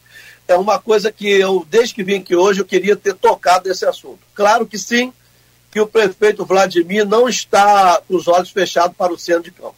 Eu, particularmente, eu caminho todo dia à noite muito, eu passo aqui, eu fico assim, não está de mim chorar. É, o prefeito Vladimir tem confidenciado a nós da base que ele pretende investir, talvez esse ano ainda, algo em torno de 90 a 100 milhões para voltar a resgatar o centro histórico de Campos. Tá? Como a prefeita Rosinha tentou fazer naquela gestão dela, que a Enel não colocou os cabeamentos para baixo, que ficou faltando alguma coisa. Nós vamos fazer uma outra, uma outra. O Vladimir está com um monte de plano, ele quer investir pesado para que a gente volte a ter aquele centro de campos com vigor de outrora. Eu acho que, mesmo que não seja com todo vigor, mas recuperar pelo menos algo em torno de 60%, 70%, 80% do que o nosso centro sempre foi. Não essas lojas tudo fechadas, esse centro aí sem vida que está hoje de Campos. A gente está de olho nisso. Os, os vereadores, eu falo isso muito com o prefeito, mas o prefeito é muito, ele é muito olho atento a isso aí. Ele quer entrar esse ano ainda, talvez esse ano, para começar a resgatar o centro histórico de Campos. E ele vai fazer isso, você pode ter certeza, está na pauta dele, não é pouco dinheiro não. É entre 90 a 100 milhões de reais que ele vai investir para poder te resgatar o centro histórico de campo, que é esse comércio central aqui. Eu queria, eu, e faço, e faço, eu não eu não sei minha última participação em pergunta para o Silvinho, deixo aberto aí para o Rodrigo, rolo para o Rodrigo, para o Nogueira, se eles quiserem fazer novas perguntas, mas é a minha última. Eu, eu pensei em fazer lá atrás quando ele falou, mas eu falei, vou adiantar demais o assunto. A questão da 98. Né? É, é, é, isso às vezes o, o, o, o, ouvinte, o eleitor não vê tão claro, né? Mas é, Silvinho foi muito feliz quando falou que, que é, uma cidade, as zonas eleitorais de uma cidade não se mexem da mesma maneira. É, é elas estão. Agora, por exemplo, é, Boulos e, e, Marta. Marta é muito forte aonde o Boulos não é, que é, que é a zona sul de São Paulo. É, complementa. Então torna a chapa mais forte, né? É, Eduardo Paes perdeu duas vezes governador do Rio, por quê? Muito forte na capital, fraco no interior. Você tem, que, você tem que ter essa visão macro do processo eleitoral, senão você. Senão você né? E às vezes pessoas muito boas, que às vezes não tem. É, a 98, hoje, engloba a antiga, a antiga 99 e a 98, que dividia no valão, né? Ela é a zona central. É a pedra. É a pedra, chamada pedra. Ela é, tem a maior média socioeconômica, maior escolaridade que, que as outras três. Mas é só terceira em densidade. E ela tem, em relação aos garotinhos, uma característica. ela sempre foi baixão de resistência. Silvinho da 99 sabe, sabe bem disso. 98 99 é hoje 98. É, eles já ganharam, Rosinha, por exemplo, em, em 2012, ela teve 70% do voto, do voto da, da, da, pedra.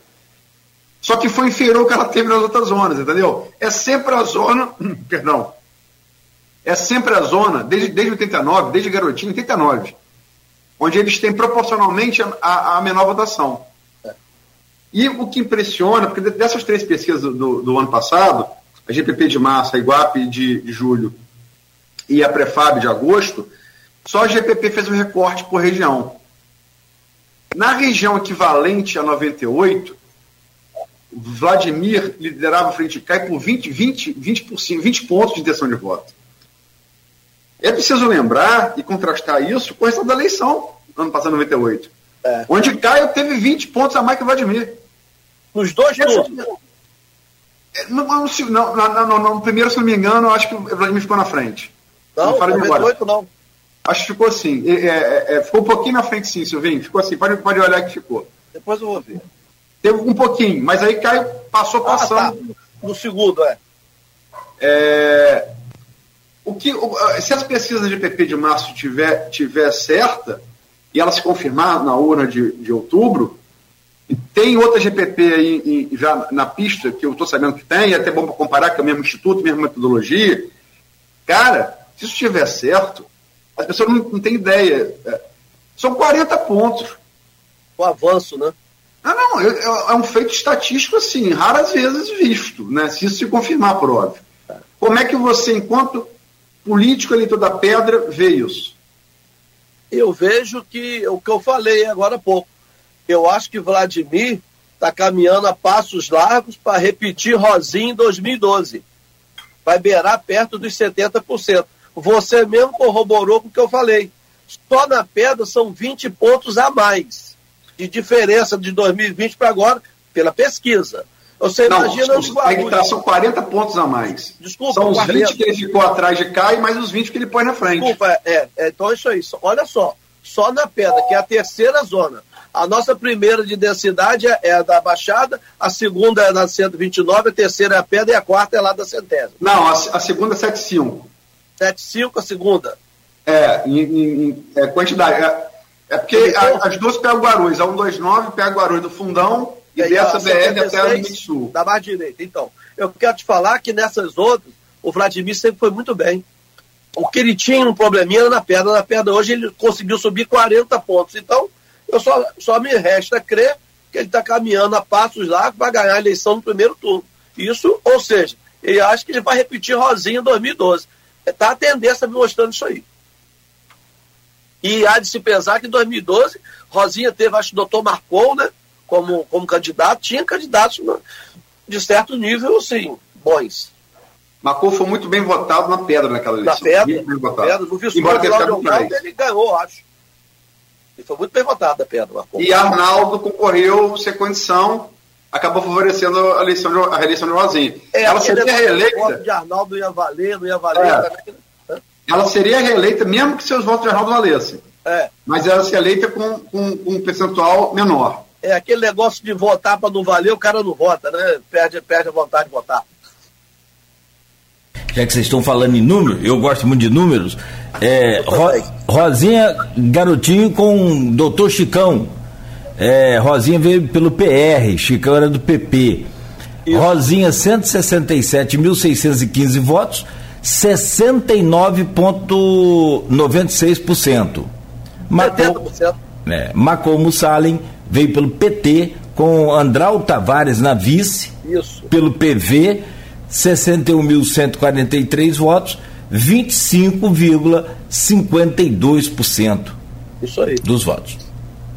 Aí tem Arnaldo Viana com, pelo PDT com 31 mil votos, Zé Geraldo Moreira é, do PRP com 5.513. Teve o Nildo Cardoso veio também, eu acho. Nessa não. Não, não, Eric, 2016. É, essa foi Eric Schunk com mais 5.302 votos. É, ele foi o mais votado, tá certo. E é isso aí. Números. Números do mente, né, Luiz? Rodrigo? Não, é, se, se, bem que tem, tem um, um, Eu sempre gosto de lembrar. Eu, eu sempre gosto de dar o um contraditório, né? Do jornalista. Sim. Tem um primeiro-ministro britânico que marcou a época na, no período áureo do Império Britânico, da Rainha Vitória, que foi Benjamin Disraeli. E é, é, é, é, importante falar dele, porque além de ter sido um político muito habilidoso, ele é o primeiro, ele é o primeiro primeiro-ministro da Inglaterra não, não anglo-saxão, de Israel, ele é latino. Né? Hum. E ele dizia o seguinte: é, é, que é, existe, existe mentira, a mentira leve, a mentira média, a mentira pesada e existem estatísticas. Como foi um grande político, um homem que eu respeito muito, uma figura brilhante do século XIX para o XX, é bom, é bom lembrar o contraditório que ele deu. Legal, legal. Legal, gostei. Eu nunca tinha ouvido isso aí, não. Bacana. É. Então, estatística está além disso tudo aí que você falou, da, dos tamanhos da, da, da proporção da mentira. Rodrigo, fechou por aí? Quer mais. Fechou. É, só para finalizar, a gente, depois do carnaval, a Câmara volta, porque saiu de um recesso um pouquinho depois por conta dessa questão da Lua né? E eu queria que você me falar da expectativa desse Você tá retorno tá em relação saudade, né? ao clima da Câmara. Porque um pouquinho antes aí, ou seja, nesse impasse da Lula, vocês tiveram uma reunião, né, os 25 vereadores, junto com o prefeito Vladimir Garotinho, com a promessa que algumas coisas seriam acertadas, melhoraria o diálogo e para que o clima não ficasse. Mas a gente está no ano eleitoral, é difícil até de imaginar que isso vai acontecer. Mas queria que você falasse dessa sua expectativa depois dessa reunião. Você acha que as coisas vão voltar mais blandas ou com essa questão da CPI o negócio vai pegar? Rodrigo, olha só, a reunião que os 25 vereadores tiveram com o prefeito foi basicamente para tratar da LOA, tá? Foi basicamente para tratar da LOA. Para combinar a data de fazer audiência pública, foi de manhã, colocar a LOA para votar na quarta-feira, foi basicamente para fechar o quesito da LOA. Ano eleitoral, amigo, é ano eleitoral, sempre. E em Campos, o, o, o, termômetro sobe todo ano, não vai ser diferente esse ano. É, aqui em Campos a política é muito acirrada, é, nossa cidade é uma cidade extremamente politiqueira e nós temos uma Câmara de 25 vereadores, cada um defendendo ali seu espaço. É natural, é normal que às vezes o clima sobe de um lado, de outro. A gente vai estar lá para falar bem, para defender, para contextualizar. Faz parte do processo político. Eu não espero nada calmo, não, sabe, Rodrigo?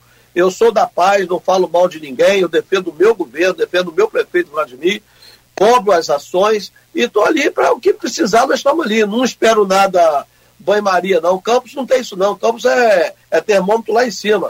É carradísio, temperatura alta, meu irmão. E vamos embora.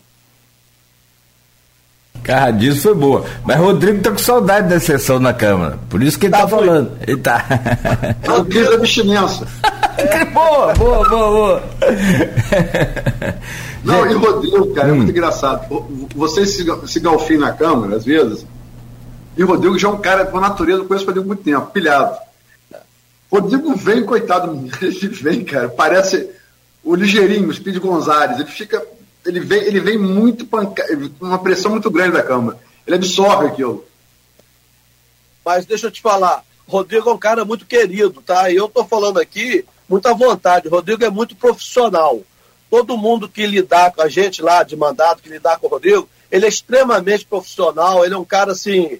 Eu tô falando isso com muita tranquilidade, sabe, Luísa, Claudinho? Ele é um cara muito qualificado. O Rodrigo é um grande é um grande profissional, é assim, vocês têm que ter muito orgulho de fazer parte desse grupo.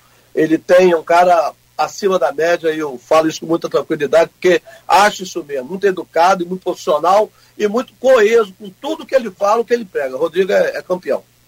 Sou fã dele, ele sabe disso. Endosso as palavras. Assim, assim, obrigado, obrigado. Assim obrigado Assina embaixo. Não, não vale, não. Como dizer? Vocês estão falando porque vocês sabem que mamãe está assistindo. Aí vocês.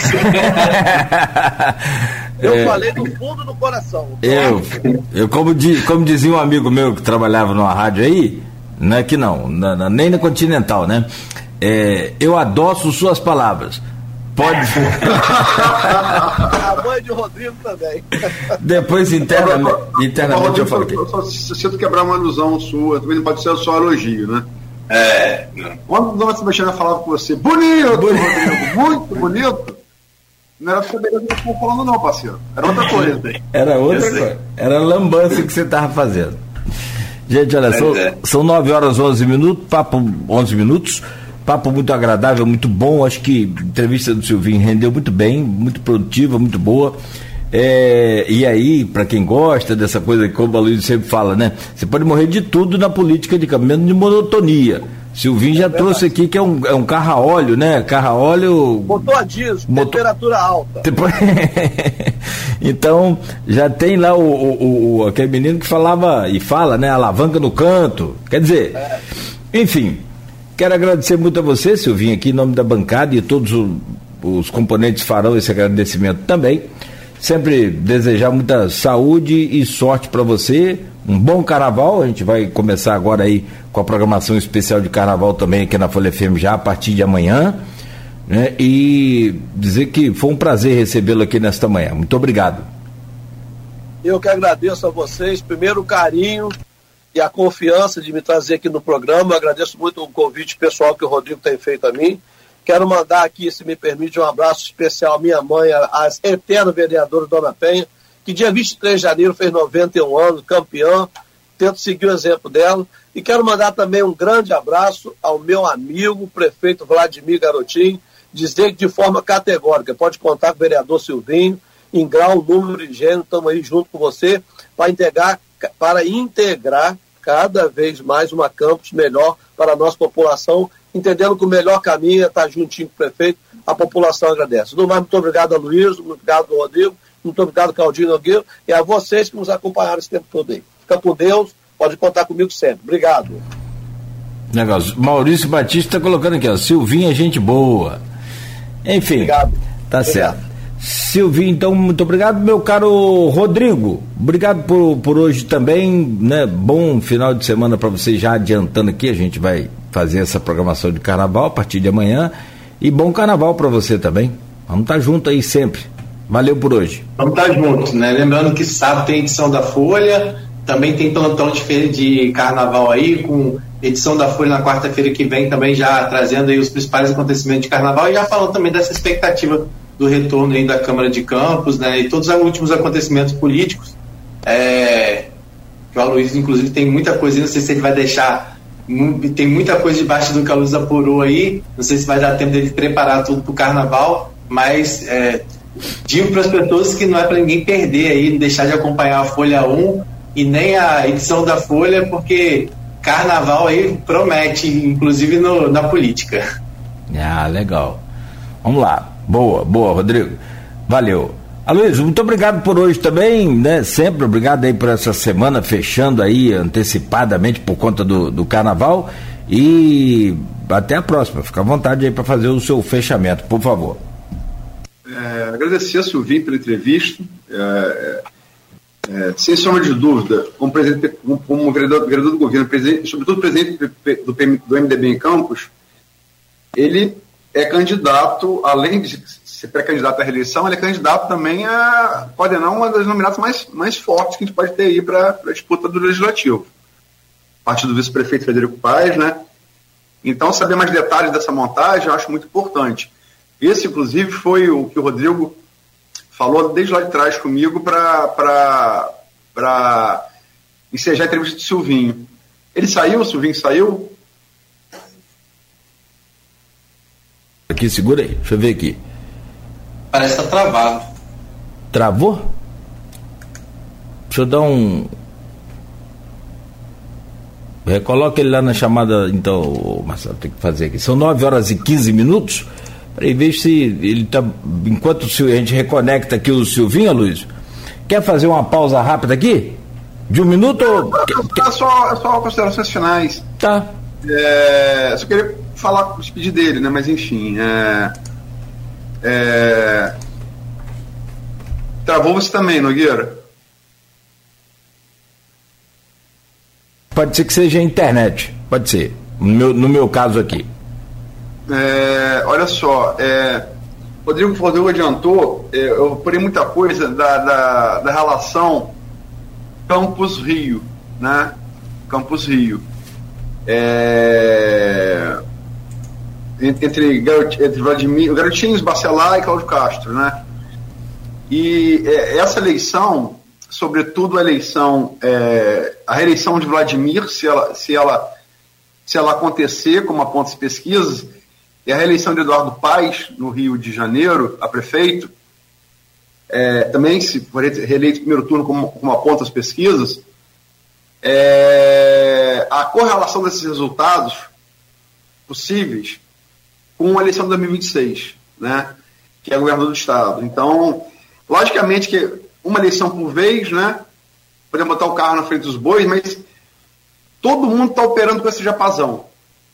Todos esses atores operam com esse japazão. Então a gente tem que saber como é que eles estão operando, o que, que eles estão fazendo, como é que eles entendem, para a gente procurar entender também. Na final estamos falando do destino do, do estado do Rio de Janeiro, né? Então é, é, eu vou trazer uns bastidores que eu consegui dessa, dessa, dessa relação, como outra relação humana, conflitos, né? É, é enfim, é, faz parte. Mas a gente vai trazer isso, isso, eu vou devo publicar ainda hoje no blog Opiniões. Eu ontem ia fazer um outro, não tive tempo. Peço desculpas também por isso. É, mas devo trazer hoje, vai estar no impresso de sábado. E pedir novamente desculpas aí pelo meu atraso involuntário por conta de problemas técnicos aqui na começo do programa. A bateria do, do Silvinho caiu, infelizmente. Perdemos a. Só, só reforçando, Luiz, que a gente nem deu para abordar aí, mas tem essa questão também do MDB, que acaba de receber o Pampolha, né? Que é, que é vice-governador, né? E isso pode também, de uma certa forma, ter reflexo né, no MDB aqui em Campos, que é uma outra coisa aí que a gente pode mais à frente falar é, numa outra oportunidade.